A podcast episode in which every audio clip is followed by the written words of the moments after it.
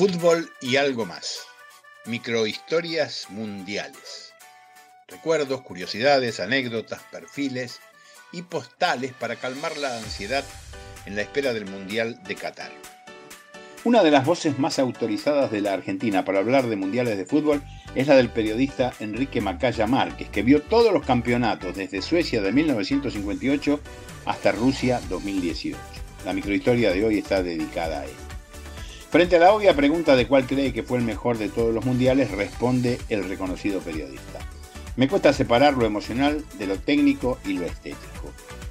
Me encantó el de Alemania en el 74, pero me quedo con el 86 porque fuimos campeones y porque ese equipo jugó muy bien en un campeonato en el que había grandísimos rivales.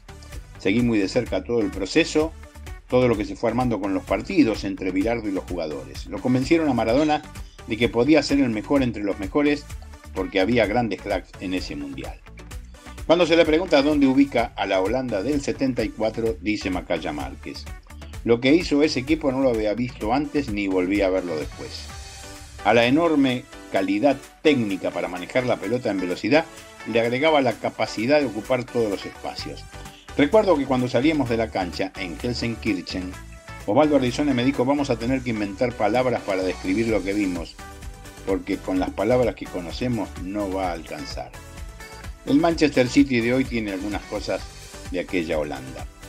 Hace un tiempo, en una nota del gráfico, contó que a los dos minutos del partido contra Checoslovaquia, en el 58, el 9 checo tiró una pelota afuera y dijo, oh, esto es un pan comido.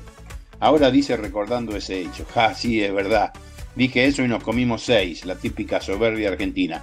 Pero la verdad es que hubo un tiempo en que los europeos le pegaban con la canilla y sin embargo han mejorado notablemente la técnica. Los ingleses hoy se mandan un cambio de frente de 50 metros y te ponen la pelota en el pecho. Antes jugaban todo por arriba y ahora tocan con una precisión fantástica.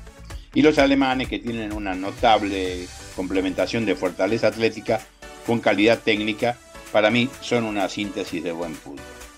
Macaya, que tiene 87 años muy bien llevados, se muestra optimista con lo que puede pasar con la selección argentina en Qatar. Cuando nombraron a Scaloni pensé con mentalidad de paciente que tienen que operar. Hay que buscar otro cirujano.